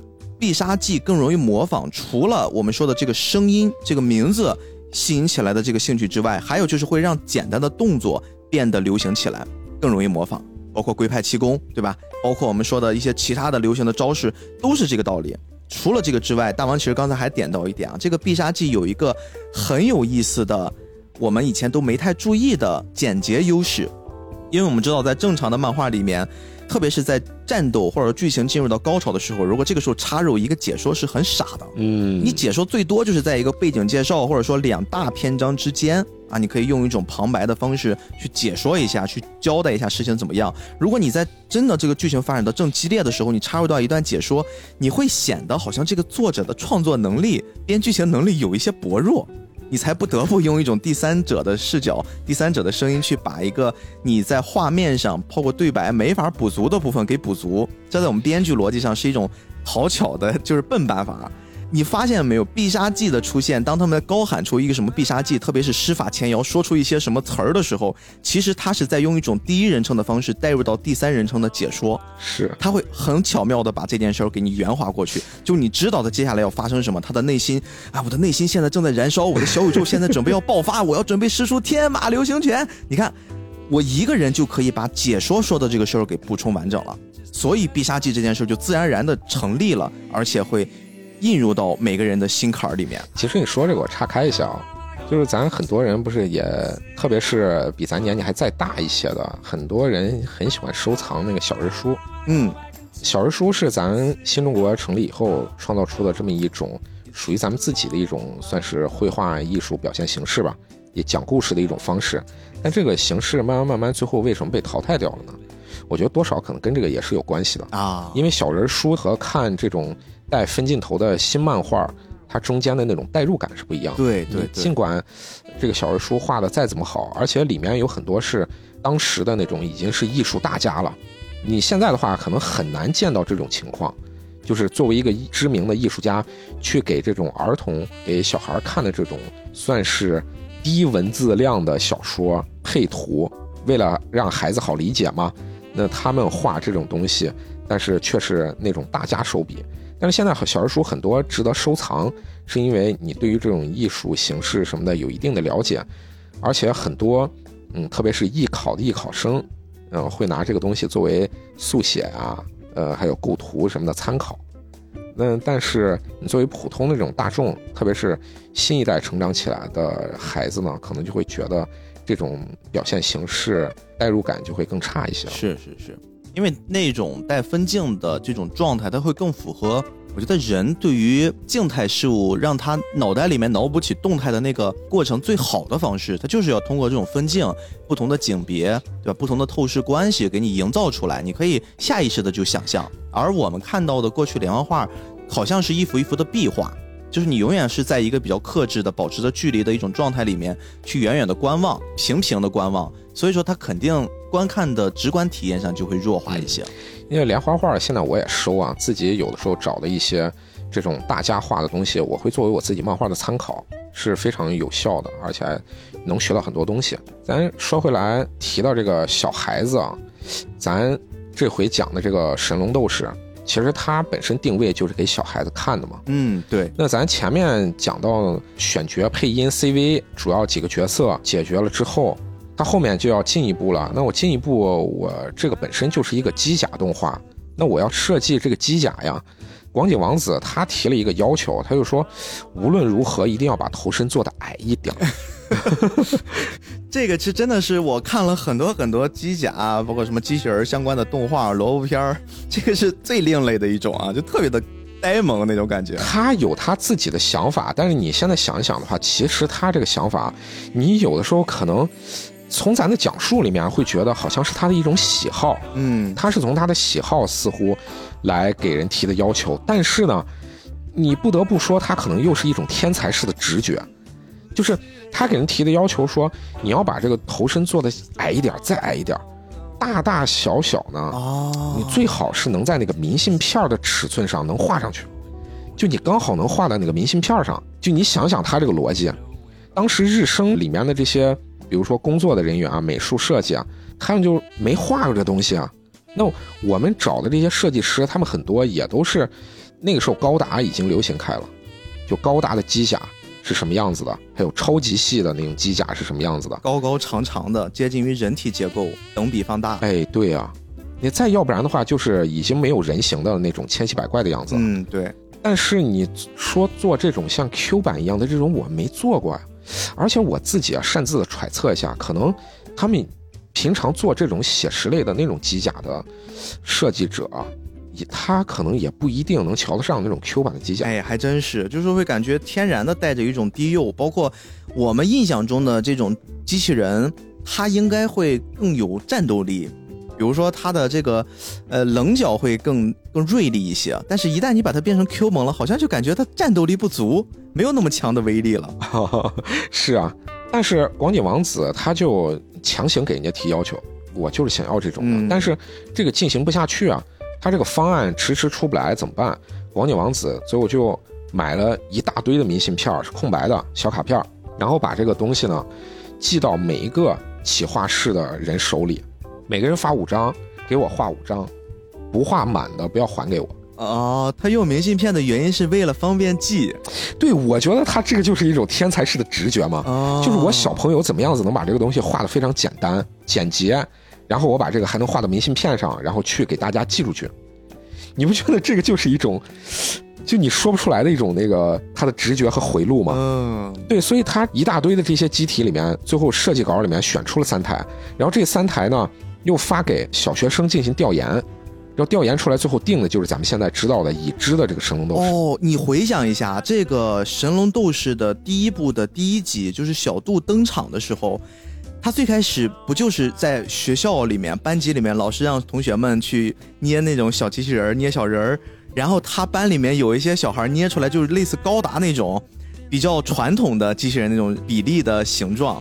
然后大家都一开始很受欢迎，然后小度捏出来就是现在这个矮矮胖胖的神龙斗士的这个机体，然后大家都觉得嗤之以鼻。但是他在他身上挂了一串儿一串儿那个珠子之后，接着大家就围上来说：“哇，这个好好看，好好看！”然后所有人都不喜欢那种传统的机体形态了。这个机体定下来以后啊，那同期开发的，咱前面提到过的有个叫《魔神弹斗士》了，嗯 不知道大家还记不记得啊？回来了，嗯，哎，这个动画哎和《魔神英雄传》是双管齐下的，他们两个齐头并进一起制作，是吧？玩具也是一起双管齐下。那是广井王子他自己在忙着神龙斗士的这个玩具和这个动画之间的事情，但是玩具厂商呢，他自己更看好魔神弹斗士的，他们自己特别特别的在意自己的那个系列。魔神弹斗士那个时候的系列叫什么呢？叫超弹动。哎呦我天哪，啥名儿啊？就是它那个玩具是个什么呢？咱大概形容一下，正常比例的角色，然后他们身上穿着各种铠甲。想想，这个魔神弹斗士，我这个一形容，是跟什么类似？就是，其实你说白了就是，呃，圣斗士嘛，还有天空战记啊，呃，这些其实都是看当时圣斗士火了，大家都眼馋，然后我也想分一杯羹，怎么办？那我就出相近似的那种呗。啊，那魔神弹斗士为什么玩具厂商？我觉得这个东西特别好，我就看中它这个企划，我看中了，那肯定就是因为看到圣斗士的成功了嘛。哈，你这个一推导下来，其实是特别合理的。包括模型也比较好弄啊，是吧？直接就往一个人身上去弄不同的衣服、盔甲就行了。那这个超弹动啊，咱后面咱再说。就是咱现在还是话头回到《魔神英雄传》身上。嗯，那《魔神英雄传》它的玩具，因为做的是机甲嘛，而且这个机甲做的是 Q 版的，那我在设计的这种成本上就可以更便宜。哦，所以它的这个玩具呢，就比普遍的那种机甲玩具和普遍的一些这种模型的这种玩具都要便宜。啊，我们走价格优势。它基本上大概在三四百日元，不超过五百日元。哦，那它的实际这个定价，其实大家也很好理解啊，这个就是有他们自己的小九九了吧。那我这个动画片本身针对的就是小学生，我是想要把你小学生兜里的钱给掏出来。哎呦，非常的直接。其实你兜里一个圈，最后还是有点像骗小孩的钱。对，不管怎么说，这个玩具是生产出来了。然后，一九八八年，《魔神弹斗士》和《魔神英雄传》他们先后播出，但是出现了两种不同的收视曲线。嗯，《魔神英雄传》最开始的那个收视是很可怜的，它只有百分之三。但是，玩具公司本身他自己也不是很期待这部动画嘛，所以可能对于这个呢，他也没有特别高的要求，也就可能没有对于动画商那么高的施压。所以呢，这个动画随着它的播出，它的收视出现了一路上扬的趋势。哇，逆风翻盘。对，最后居然达到了两位数，而且随着那个暑假的到来，小孩啊纷纷就拿零花钱去买这个玩具，因为这玩具本身就便宜，大家也能买得起。关键是这个玩具它也小呀，Q 版的东西揣兜里也方便也。是对大众消费级玩具。对，这个回头再一看呢，《魔神弹斗士》它的收视啊就非常惨淡。关键《魔神弹斗士》它的那个玩具实际成品做的其实非常不尽如人意。嗯，大家如果要有兴趣，可以搜一下网上的资料。那个时候第一版的《魔神弹斗士》所谓的推的那个主系列超弹动，他的人物的那个脸部啊，就全都是崩的。但是他们自己主推的那个玩法其实是什么呢？我不只是像那个圣斗士一样可以纸质穿铠甲，我这个小人儿我是可以玩的。我这个小人儿的他的胳膊腿儿里面，它中间是镂空的嘛，哦，我中间是装了弹簧的就，是关节可以动。胳膊腿儿可以三百六十度的那样子拧，拧了以后，你那个胳膊可以哗哗哗像直升机一样 转。对这对小孩子的吸引力可真是杀手级的但关键是这个东西想的很好，实施出来其实并不是特别的好玩。啊！你想的能像直升机一样转，但实际情况它转起来并不是那么的过瘾。就是不顺滑。另一方面，游戏的那个说明书上强行的去给它印出了很多各种摔跤技，各种怎么样子，我可以这么玩，我可以那么玩，我可以这样子怎么掰胳膊腿儿，怎么样子打，然后怎么样子锁喉。你作为一个家长，你想一想，你会给孩子买这个玩具吗？过于暴力了对，是的，就所以他这个玩具出来，其实也并不是特别的叫好。哦。这个细节咱们就不聊了。魔神弹斗士呢，如果以后要有机会的话，可以单另开魔神弹斗士的他的幕后故事。哎呦，开始挖坑了。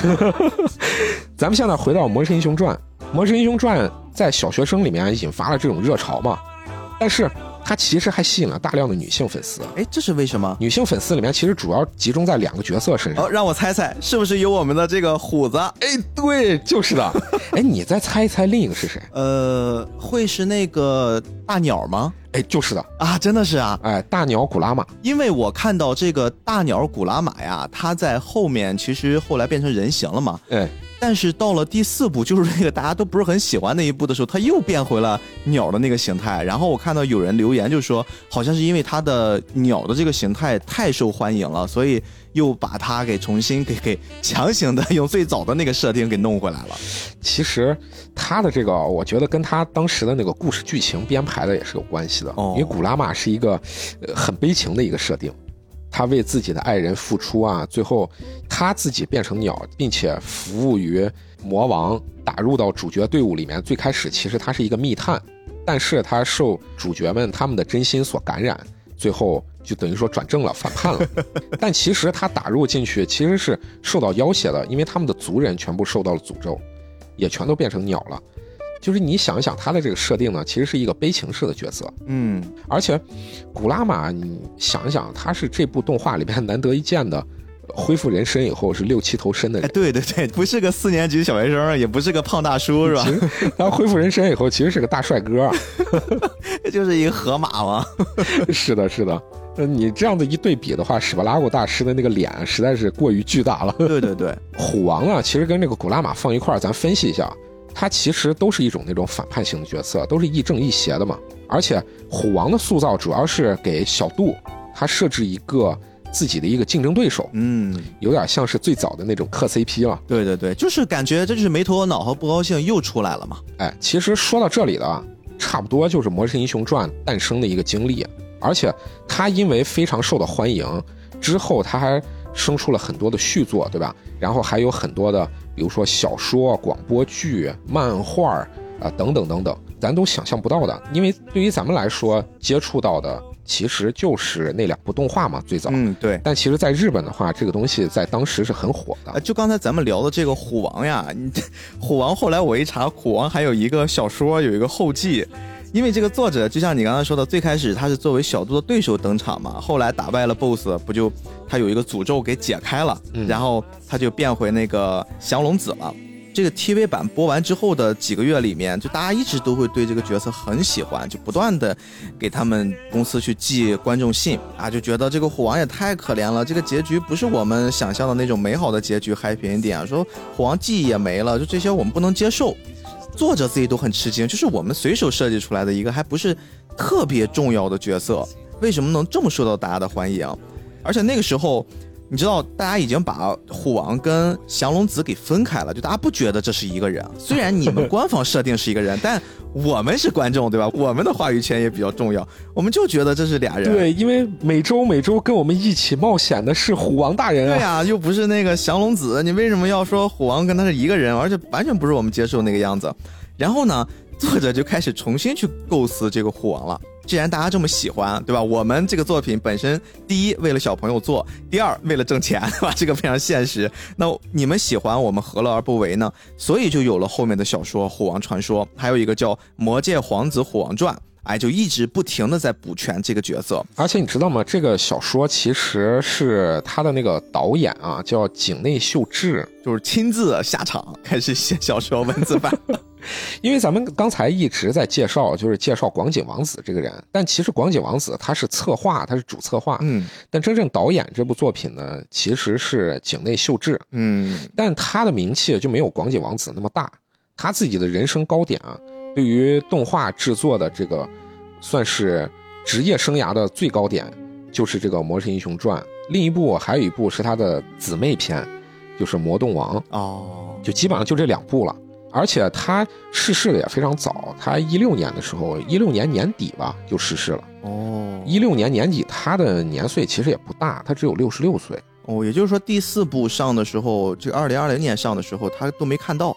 哎，对，而且他的当时的追悼会上其实非常特别，他的亲朋好友啊，把他的追悼会正中心的位置立了一座山，那个山呢，看过《魔神英雄传》的人呢，就能知道其实是魔界山哦，还是非常认可他的创作。对，然后旁边放着他的相片，周围围着各种大家纪念他的花束，背后呢是一个很大的一个展板，画着一个环形的彩虹。哦，这个就是当时其实《魔神英雄传》的一个主设定嘛。不管是哪一部《魔神英雄传》，其实里面都跟七有关系，就是七彩的颜色、七彩的彩虹、七色的七星、七色的能量、七色神龙。嗯，就是这个东西是一个非常核心的一个元素，就是他们把这个锁开山，也就是创界山，作为他追悼会的一个呃，算是纪念他的一个非常重要的一个布景和部件。哎呦，然后用来纪念他，这个也是对一个创作者来说，我觉得他应该会很开心吧，因为这是对他人生创作的一个认可，大家非常认可他的这部作品，包括影响了无数代的孩子啊，包括我们回到刚才说的，他自己亲自作为一个导演呀，亲自下场写同人文，对吧？写的这个同人文还非常符合大家的预期，包括刚才我们说到了第三部的时候，就是。他真正把这个虎王和降龙子就给分开了嘛？最后我们会看到那个部分的结局就一分为二，我觉得也算是给了大家一个交代。就你们说他们不是一个人，那行，我们就不让他是一个人，对吧？我觉得这是一种另类的关于创作者和观众之间的互相弥补、互相去补偿、互相去认可的一个很好的典范。嗯。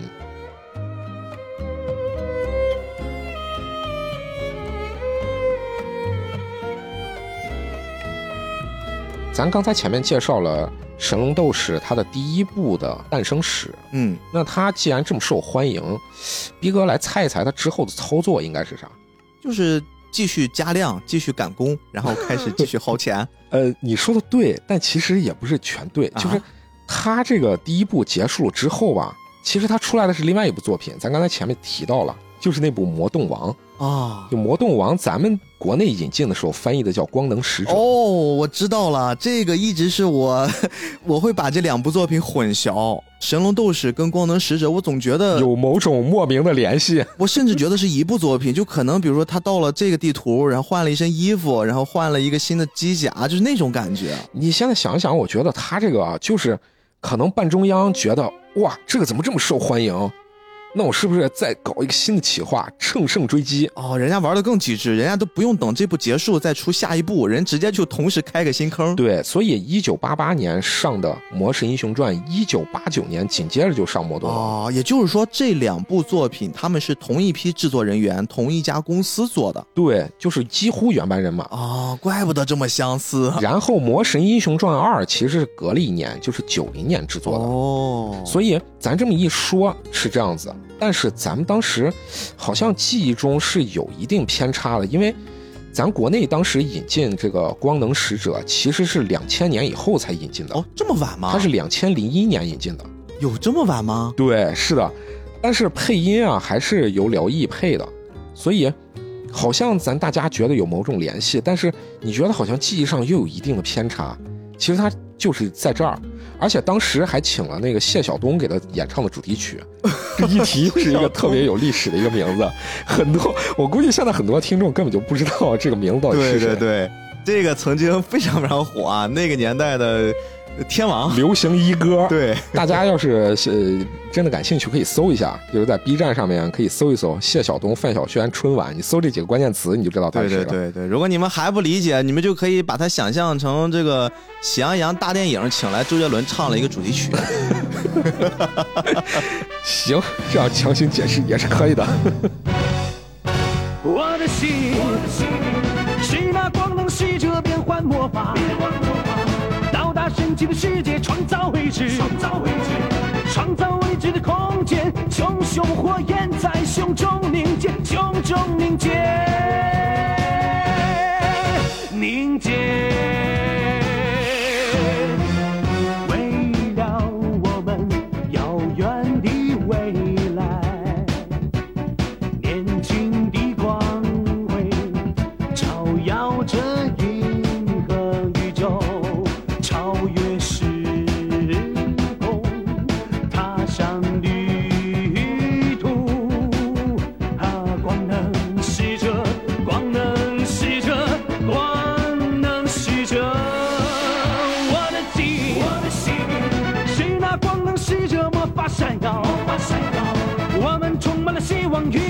来，再来创造我们未见的时代，光能使者。这个之后，《魔神英雄传二》是九零年制作的，对吧？咱前面最开始开场的时候也提了，说之后又出了一部第三部，叫《超魔神英雄传》，但它为什么没叫《魔神英雄传三》？而且呢，它是一九九七年在日本首播的，中间其实隔了七年的时间。它为啥时间隔了这么长呢？其实有一个小关键点啊，日升制作《魔神英雄传》的这个公司，它。在九四年的时候被万代收购了，哦，成了它旗下的一个动画公司。万代一出来，我们就发现目标非常明确了。哎，就说我不要只是让那个 Takara 挣钱，就是这个东西我也想挣啊，有钱大家一起挣啦。所以你就能看到这个《超魔神英雄传》里面，它的那个机体啊，还有人物设定啊，各种各样的，做了很多新式的一些改良，符合当时审美的一些设计。而且它在设定上和第一部和第二部好像没有很强的那种强关联。对对，有这种感觉，就是好像感觉有一些些属于打造了一套全新的故事。但是我听坊间传闻说，这个第三部的这个机甲卖的不是特别的好。哎，你这么一说，我自己有一种特别强烈的感觉，就可能它第三部的动机会更偏玩具主导，因为。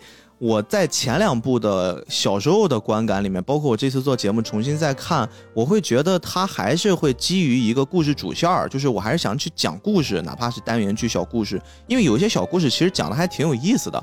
但是到了第三部，它依然在讲故事，依然在用那套玩法，但是你会看它每一集的变身时间变得更长了，而且变身的那个状态形态变得更酷炫了，就是它已经完全变成了，比如说那个。那种像玩具一样的，你可以抽插的把玩，然后会改变形态，就是那种玩具痕迹特别重，包括颜色的使用特别像摆在一个柜台上，各种颜色会吸引你走进我，然后去选购我那种搭配。我觉得当时他们最开始的目的可能是要吸引当时的低年龄段的观众去购买他们的玩具，嗯，但是他们这玩具呢，好像卖的并不是特别的火，和当时的那个第一、第二部。相比的话，差了很多。嗯，就相当于他的这部作品啊，就雪藏了很多年，直到咱前两年啊，二零二零年的时候，出了一个《魔神英雄传》的《七魂龙神丸》。哦，这部咱姑且叫第四部吧。它的那个整个剧情呢，你好像觉得也跟第一、第二部没什么强联系。对，而且索性的好像就把第三部就撇开了，然后请来了当时配音的 CV 啊。嗯，还有来做一些各种的宣传和联动啊，说这个动画是全九集，然后在网络上连载的动画啊。但是，它这个你和前面的第三部相比啊，我觉得第三部已经算是良心的了。它最起码能给你做出了五十多集的一个动画。我即使要卖这个玩具，我也想呃给你把这个故事讲完整，吃相没那么难看哈。这个二零二零年的这个第四部啊，就九集动画里面。介绍了八个机甲，哎呦，一集一个，合着基本上第一集开一个头，然后后面剩下的八集一集一个。他这个故事我好像也大概看了看，他是讲的，好像是这个山被颠倒了，是吧？就是你一开始是往上爬，现在这个是要往下走。他也没有交代说主角怎么又进入到锁开山这个界域了，直接就是，呃，主角操作着。呃，神龙斗士，然后和魔王进行战斗，结果神龙斗士不敌呢，魔王把他给吞进去了。对，然后在关键的时刻，主角小杜被神龙斗士给送了出来，但是神龙斗士呢被吞噬了之后，他自己的灵魂碎成了七个碎片，然后分散在了各界。那。这也真的很游戏，它依然延续了这种很游戏的设定，对，是满地图去搜集自己的碎片，最后拼成自己完全体。而且最后呢，七个机甲合起来再出现一个集合体，就是第八只机甲啊。然后你看。游戏的逻辑就可以玩合体，对吧？收集加合体，这是 敛财大招呀！其实咱基本上说的啊，这个《魔神英雄传》其实就是这么些，它的历史呢，从头到尾也就大概是这个样子。哎，大王，你在整个看完了这一二三部，就是我们所谓的标配版，再加一部网络版啊，嗯，你会发现它里面构造了非常非常多的角色啊。我们小杜、史布拉古跟小美这些就不说了。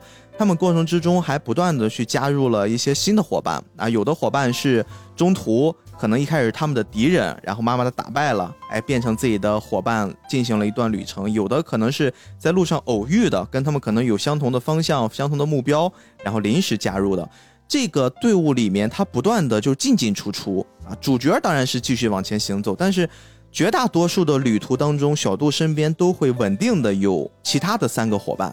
你会发现有没有这样的一个规律？哎，真的是。其实偶尔可能会，比如说突然变五个人，或者突然三个人，但是绝大多数情况之下，他的身边一般都是三个伙伴，再加自己一个主角，然后大家一起行走。就哪怕你几个人刚刚到达了他的目的地，然后接着又有一个新的角色加入进来了。嗯嗯嗯，这个其实是一个很有意思的现象，因为早期啊，我小时候啊，之前也跟大家小小的炫耀过啊。父母工作的关系，他们都不太管我，所以给我买了游戏机。所以我小时候玩了还比较多的日式 RPG 的游戏。我当时玩那些日式 RPG 的游戏的时候，其实也有相同的疑问，但那个时候你并不太会在意。我在意的只是说，我的队伍里面小伙伴加入主角团的人越多越好，因为人越多，代表你打怪你会越厉害。你一个人打魔王跟四个人打魔王，对吧？特别那个时候都是回合制的游戏。就是你们组四个人砍完了，魔王发动一个招，然后你们四个人再砍一遍，你肯定是人越多，对你来说你能打败魔王的几率会越大嘛。所以我特别会在意，我尽可能的满地图去找伙伴，尽可能的能让更多的人参与到我的队伍里面。但是往往绝大多数情况之下，你会发现你的组队上限就是四个人啊，真的是。这个是跟当时游戏机的机能有关系吗？哎，你还真是说对了。我今天还跟你稍微科普一下这个事儿，特别特别有意思。我们一直在去强调的这个四个人呀，当时就在想，哎，四个人到底有什么样的根本原因？因为他这个又是从游戏的逻辑去改编的，那么四个人一定背后会有一套不一样的限制在里面。首先我们能想到的就是机能限制，因为我们知道。早些年的游戏都是以这个大马赛克，就是什么八位、十六位机这种组合起来的，而且那些角色多数情况之下都是大马赛克拼起来的嘛。然后在这些色块拼起来，我们能看到一个一个的图案之外，我们能看到当时的游戏绝大多数都是用二进制的编码来形成的，而四个人的位置就是用两位数的二进制就可以直接表达的。如果你比如说再多的话，你这个二进制的编码的这个位数就要进一步的增加。啊，所以他会舍取了一个最优的方案，就是四个人会刚好卡在我这个两位数的二进制编码最大的能表现出的那个最好的效果里面。所以这个游戏性可能会决定了早些年四个人组队的一个先决条件。但是呢，这件事还不是根本啊。这件事呢，还有一个传说，这个传说可能也会影响了整个从日本的 A C G 产业里面关于四人小组的一种说法。大王应该听过日本有一个家喻户晓的民间传说，就是桃太郎的故事。呃听过，听过。小新英雄桃太郎后面跟着鸡、猴子和狗，是不是？对，因为这个故事很多年，可能有很多很多版本的流传。我们用最家喻户晓的那个版本，就是有一个很偏远的地儿啊，一对老夫妻，然后生不出孩子来，然后捡了个孩子。这个故事起点就非常像。对吧？比克大魔王吐出的那个蛋，短笛大魔王是吧？顺着水飘下来，它是个蛋啊！你把这个想成是个桃儿，这个桃儿呢从河上飘下来，然后这个老妇人很开心呀，拿看到一桃儿，然后想切开又切不开，然后等他老伴儿回来了，就准备处理一下这个桃子，然后两个人齐心合力，大费周章把这个桃子一一劈开，发现里面蹦出一小孩儿来。哎，然后呢，他们就给这个小孩起了个名字，就叫桃太郎嘛。哪吒，对，就这哎，这这传说故事都有相近之处啊，我们不深究。这个桃太郎长大之后，他就要前往鬼岛为民除害啊，是一个正义的小英雄。一路上呢，桃太郎就用糯米团子，然后去收了小白狗、小猴子、一只小雏鸡儿，然后他们就一起团结一心。沿途消灭了各种可恶的怪物，然后桃太郎就带着很多很多的金银珠宝就回来了，和他的老父母和村里面人就过着幸福快乐的生活。这个是传统的传说故事。我们在这个传说故事里面，其实它就塑造了后来日本的很多创作者在编排这种团队制的，呃，不管是动画、电影还是游戏，他们会比较常用的这种组合。我举个最简单例子，《海贼王》。海贼王的早期的三大将青雉、赤犬和黄猿，哎，你看他是不是就完美的匹配了桃太郎的这三个收容的小宠物：小白狗、小猴子，还有一只雏鸡。而且这个可能更多的就是创作者会根据自己最熟悉的和小时候了解的自己本国的文化呀，和一些神话传说、民间故事里面去寻找自己创作的灵感。对的。这种四人创作其实真的是对于日本的，特别是上世纪创作者们影响非常非常深远。比如说啊，我们之前聊过的《悠悠白书》，对吧？浦凡优助、飞影、藏马、桑园四人组。然后比如说，呃，我们能看到的这个《火影忍者》。对吧？每一个班里面几乎都是一个师傅带三个徒弟，再往后的咒术回战，其实它这些都是有各种各样的影响。银魂啊，里面也是四个这种角色，就是四人组，其实是在日本有一种特别特别像是传承一样的创作思路流传下来的。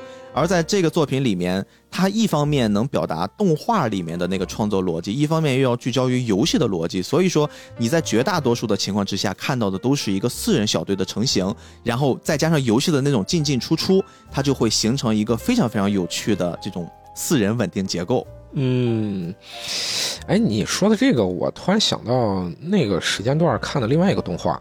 也是八九年吗？还是八八年制作的一部叫《机甲桃太郎》？哦，桃太郎穿机甲，也是咱童年时候的一个记忆啊。就这个动画也是，就是以这个桃太郎的这个故事为模板和蓝本，嗯，然后里面这个桃太郎呢，他会各种变身，他的变身是穿机甲，哦哟，就身上是那种 Q 版的铠甲吧。然后这个铠甲穿的呢，我也说不上，它有点像高达呢，还是说有点像那个魔神坛斗士的那个辉煌帝，所以。很多东西啊，就是对于他们自己的那个文化源流的，还是有某一定的坚持。特别是自己早期的一些动画或者是漫画的一些改编啊，很有可能能看到自己的文化和神话传说的一些痕迹。对对对对，咱前面也说到玩具这个事儿了。嗯，咱国内十来年前的时候是有很多高达的那种山寨的玩具的。哎，那个时候好像大家买这个玩具也分不出什么山寨不山寨，就觉得好像还挺酷的，就是跟我们传统在地摊上弄的那种玩具喷水枪呀、什么玩具溜溜球啊还不太一样，这个好像会更高级一些。呃，那个跟咱信息不是特别的开放，其实有关系的，因为咱们现在呢，网络上什么东西都能查到，但是对于当时来说。除非是你在网上冲浪，很多呃善于去操作的这些人呢，你才能得到一些这种一手的信息。像咱们当时来说呢，就很多对于这个的是没有什么的认知的。咱国内那个时候呢，先后就出现了一些那种对于高达的这种玩具的二创。在二零一一年的时候呢，其实突然就出现了一个二创的这种黑马厂商，叫龙桃子。这个不会也是桃太郎相关吗？这我就不知道了。反正他的名字我不知道咋起的。嗯，但是呢，当时一一年的时候发布的第一款这个 MG 的死神，就是高达死神呢，它是正面是硬刚大班的。哦哟，它就是逼的高高他的那个死神半价出售了。高高和大班，它其实是一家，大班是高高的马甲。哦，就是它背后其实是一个老板。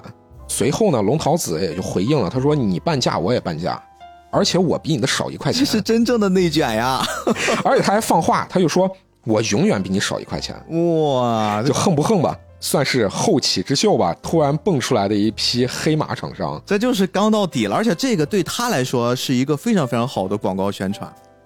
对。第一个呢，发出来呢，好像并没有那个预想中的那种轰动效应。嗯，但是一年之后呢，他又发布了新的机甲，而且在随后的这几年推出了好几款这种高达的二创，等于说在万代的那种基础上做了好多自己的一些原创的设计。比如说，我给你在这机甲上多做一点那种刻纹啊，或者一些小细节的调整啊，让你觉得，哎，貌似这个机甲我可以做很多那种我自己的创作。我就算是把那个肾的那个水线给它勾一遍，好像都有那么点像模像样的，而且关键它还便宜，我的价格只有万代的三分之一的价格，你说到底买谁了吧？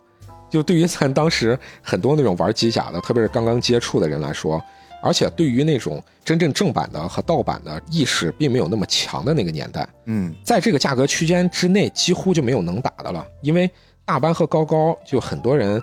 特别是玩胶的那种胶佬啊，他都会说，哎，他那有一些的那种组合度好像并不是那么的好啊，总会有这样那样的问题啊。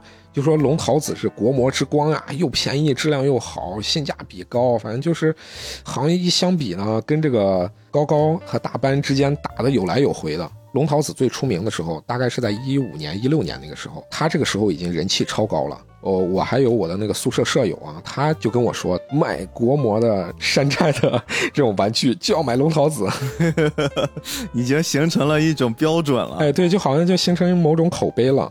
你就觉得他是在蒸蒸日上的时候呢，突然一七年的时候，万代一纸诉状把龙桃子告上法庭啊，标准结局了，被告侵权。说龙桃子的这个法人呢，最后也就被判刑三年半。哦，名字咱就不提了，大家真的感兴趣的自己可以翻找资料，咱就给他起一个叫小智吧。就是，就是当时呢，还有很多我自己的那个朋友啊，还有一些玩的这些群里面啊，就会说，哎呀，完蛋了，龙桃子这回是没法翻身了。还发的有照片，说有朋友在工商工作的照的照片，这个就已经厂就被查封了，然后贴的封条啊。还有我宿舍刚才提的那个舍友，扼腕叹息说：“完蛋了，这个龙桃子没得玩了。” 龙桃子，咱刚才前面说，咱都以为它是一个厂，但其实并不是，它只是一个品牌啊。它自己真正背后的公司是谁啊？那个判决书里面其实提到的有俩公司，这俩公司都是广东汕头的。然后有意思的地方呢，其实就是从这儿开始了。龙桃子它的那个主角叫汕头市木子动漫玩具有限公司，这个是咱提到的主角。嗯，注册资金是五万。另外一个呢是一个生产商，叫海达玩具，这个咱就不提了，后面因为它不是咱这个故事里面主要的一个厂子。咱现在就说这个公司叫木子玩具，法人家是小智，就是被判了刑的那位，他呢占百分之八十的股份。嗯，大股东。然后另外一位呢，咱起个名字叫小美吧，然后他占百分之二十。嗯，你就判决书里面提到了，其实他俩是两口子。啊，小智呢负责设计，负责业务；小美是负责财务。然后咱现在一看呢，小美呢应该是没啥事儿，小智应该是自己把这个所有的事儿全顶了。而且回头再来看万代，他到底是咋盯上木子玩具的呢？其实万代在一五年初的时候就在中国上海已经成立分公司了，他从四月份开始就已经开始陆续的对咱国内的各种卖盗版玩具的，不管是店铺啊、厂商啊等等的，就开始进行这个法律上的维权了。基本上平均下来，每年大概有三到四起这种官司，啊这么多。对，百分之百必赢。那个木子玩具其实只是其中一个非常显眼的一个打头的。哦，然后我刚才兜了这么大一圈儿，我为啥要提这个木子玩具呢？是因为啊，龙桃子，咱刚才前面说了，是它的一个品牌。木子玩具自己底下其实是还有其他品牌的。我是为啥知道这个的呢？有一个品牌当时进入了我的眼睛，叫做魔魂真物，然后他出了一款玩具，叫做超魔神龙神丸，售价只有九十九，超级帅，而且那个时候咱们在网上啊，特别是在淘宝上，你找那种代购，你只能找到那种超合金，嗯，你就是很难找到那种拼装的便宜一些的日本的万代正版玩具。但即使是便宜的，你动辄也要三四百吧，嗯，它的只需要九十九块钱。哇，极佳的性价比啊！对于当时的我来说，我就觉得这个东西实在是太好了，性价比又高，而且组合度什么的又特别的完美。嗯，所以这个魔魂真物我就记住了。然后随着它之后陆续的出这种机甲呢，我就发现他是想把这个《魔神英雄传》里的东西要出全呀。然后我就特别的兴奋，他出一个我买一个。然后随着他那个陆续的推出，他自己底下又成立了一个分公司，而且还公告说，从今天开始，《魔神英雄传》系列的这些机甲就在我们子公司旗下了，叫做创界，是我们的另外一个品牌。哎，咱不应该叫子公司啊，咱应该叫他创立一个另外的一个品牌，叫做创界。嗯，然后魔魂真物就做的是和高达相关的一些东西了。哦，每个公司负责一个大 IP，哎，咱也可以说是每一个品牌吧，就它做一些品牌的区隔，打一些差异化。然后创界就主要就是做和《魔神英雄传》相关的。然后我就盯着，就说你出了我就买，出了我就买啊。有那么一段时间，我是想，哎，要不然再攒一攒吧，攒一攒我再买。但结果没想到，这个龙桃子的消息一出来呢，这个创界的店铺哗哗哗就全没了。哦，就是等到这个时候，我在想再去买创界的这个呃相关的机甲的时候，我就突然发现网络上的这些和创界相关的机甲全部都暴涨，哦，而且涨出了它的实际价格，有的是三倍，有的是四倍这么值，钱呀？远高于万代的同比例或者是同价位的那种模型了。那你手里面那几个也值钱了吧？我手里那几个，哎，这么算一算，还真的是我当初买那个超魔神龙神丸。没组装的那种的，你现在在网上能卖到三四百吧？哇，咱话说回来，我其实是因为这个《魔神英雄传》的这些机甲，我才呃有点入坑这种组合这种玩具的嘛。嗯，自己以前呢只能玩一些那种盗版玩具，我见的都是那种什么高高的大班的那种模型，就觉得好像做的也不是特好，我又没办法花那么多的钱。那个时候最开始接触大班和高高的时候还是学生。等到你自己慢慢步入工作岗位之后呢，你收入又没那么高，我就想能不能有这种性价比高的玩具？哎，国内这个时候的二创的这些才刚刚起步嘛，这也就起来了。起来以后我就，呃，买的这些玩具陆续收的。我说一个有意思的地方，万代不是把木子玩具给告了吗？法人也被关进监狱了，大概我记得应该是有个一年左右的时间吧。这万代的《魔神英雄传》的 NX 系列就开始在网上有各种预定了。就是万代瞅准了，我先要把你给打死，然后我再出我自己官方玩具，正好补上了市场的空缺。对，就他可能就最开始他也没觉得说这个东西好像中国也有市场，但结果没想到咱中国也有人买。我估计他可能是看到这个事儿，而且 NX 这个系列呢，其实是高达模型的一个系列分支，就是专门做那种主打小型的 Q 版的模型。说到这个小美和小智身上，小美她现在不是没事儿吗？我又去查了一下，她底下除了这个木子玩具，她还有好几个公司的股份。咱主要提两个，一个叫次元模仿，一个叫御魔道。次元模仿注册资金是一千万，它有百分之四十的股份哦。御魔道是三百万，它有百分之十九点六的股份。咱现在分开来说，御魔道的控股股东呢？是湖北魔文化创意有限公司，它是占百分之五十一，小美是百分之十九点六，对吧？然后咱们再提一个，是一个咱起个名字叫老板 A，他也占百分之十九点六，然后还有一个九点八是另外一个公司，叫做广东漫星文化发展有限公司。然后咱刚才提到的那个大股东还记得吧？湖北魔文化创意有限公司百分之五十一的这个呢？我又去查了一下，他的那个注册资金是一千万，他的大股东百分之八十的，咱起个名字叫老板 B，然后剩下的百分之二十呢，就是御魔道。哎，等一下，就是绕来绕去，他们好像是一家是吧？我听起来这还没完呢，我先把后面的给你说完。刚才提到的还有一个公司是啥呢？小美不是还有一个有股份的公司吗？那个公司叫次元模仿，对不对？嗯嗯，对。次元模仿注册资金是一千万，小美占百分之四十。咱刚才前面提到的那个御魔道底下的有一个老板 A，老板 A 在这个次元模仿里面，他占百分之四十。咱刚才提的御魔道里面的一个广东漫星文化发展有限公司，他占一个小头，是百分之九点八。这个百分之九点八的这个公司呢，在次元模仿里占百分之二十，哇，有点乱了。但是感觉好像是几个公司互相你占我的，我占你的。对，是的。其实你兜兜转转算下来，就这么几个人。哦，就是你说的是这么多品牌，这么多做模型的，其实说起来就是这么些人。特别有意思的就是我说的那个老板 B 啊。在很多的那个他们这底下的这几个公司里，其实也是有股份的。算下来就是这么几个人：老板 A、老板 B、小美，还有咱们刚才前面说的被抓那个法人，哦，对吧？他被判刑了三年半。然后我还要说一个，大概是两年前，就是二一年的时候，成立了一个公司，叫广东核膜线文化有限公司，小美占百分之九十八点五的股份，剩下的百分之一点五。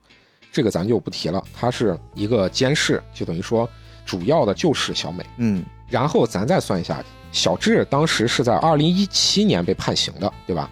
他被判三年半，然后咱一算，应该也就是二零二一年之前二零年左右的那个时间吧，嗯，对，二零年到二一年之间，小智应该就被放出来了，也就是说这个公司成立呢，应该就是他们要重新起步了，哦，然后。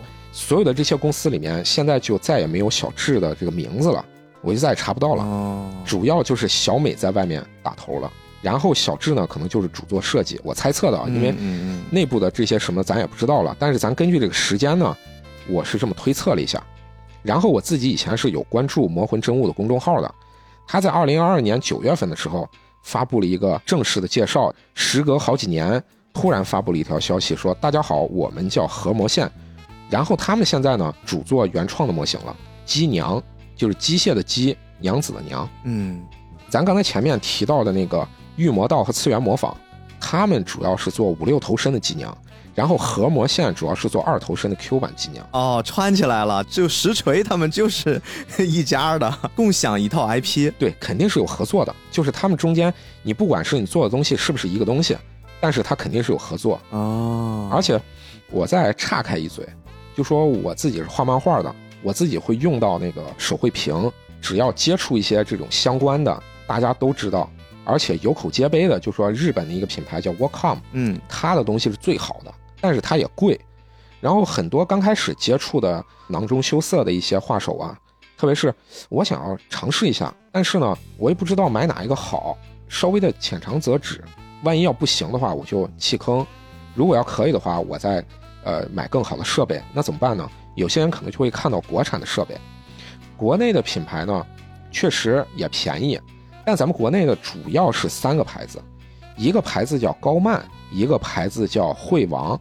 还有一个牌子叫有机，有机是台湾的一个牌子，这个呢不是我提的一个重点，这个咱就呃撇开了。高曼和这个惠王呢，咱们国内大陆这边呢主要是这俩牌子了。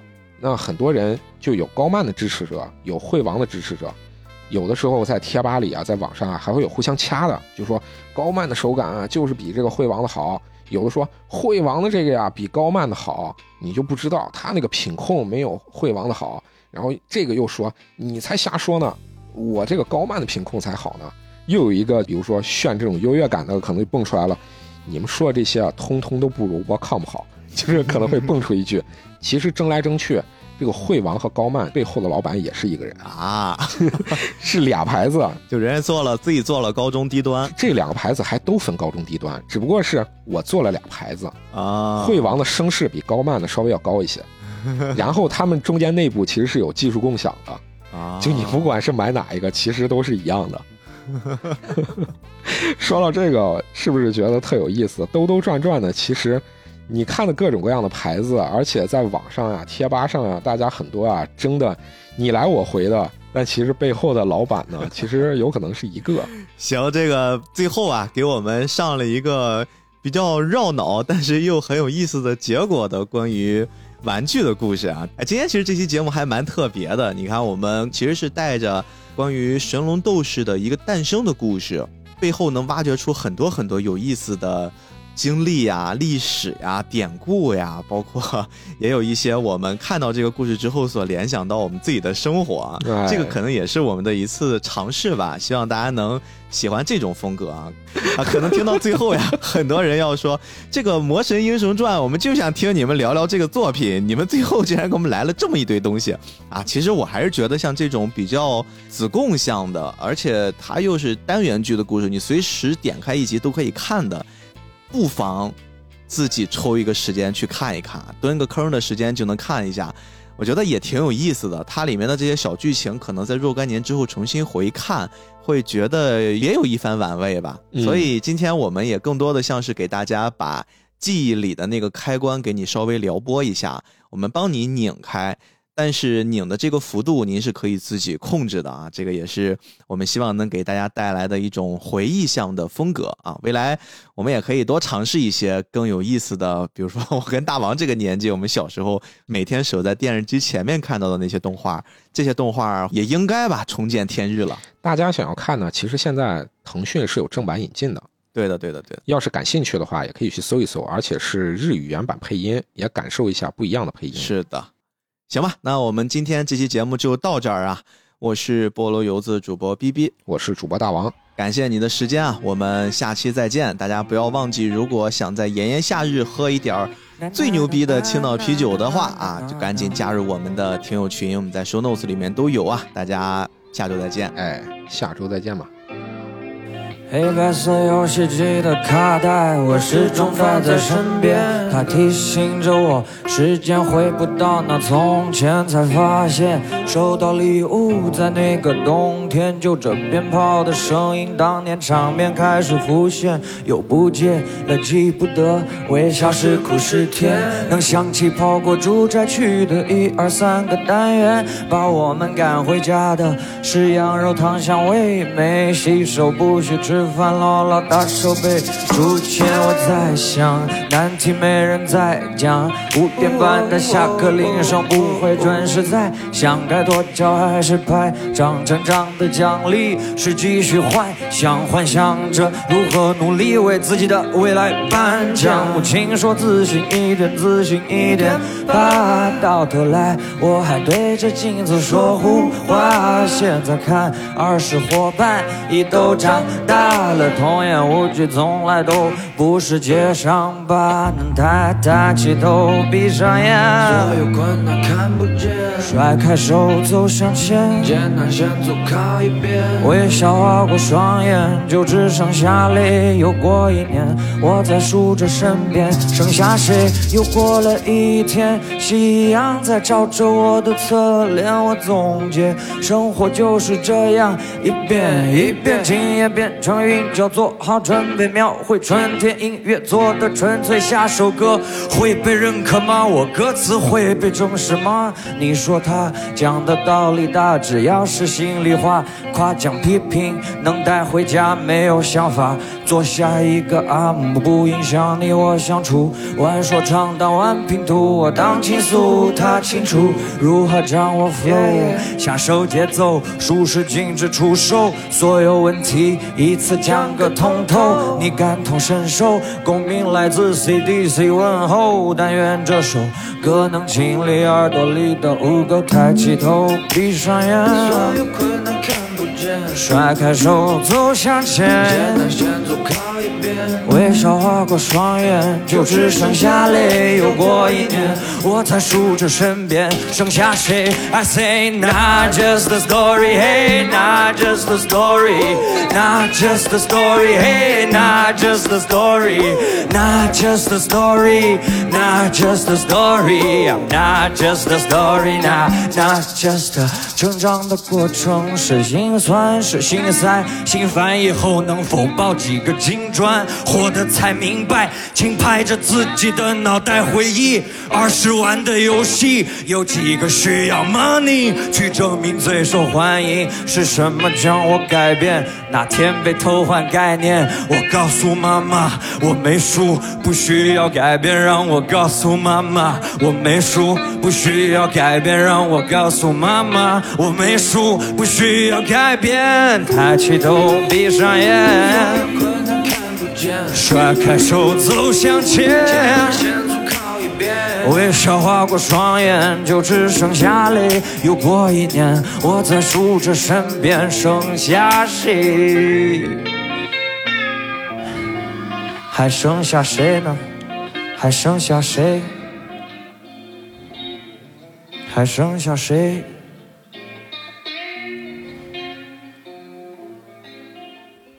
谢谢。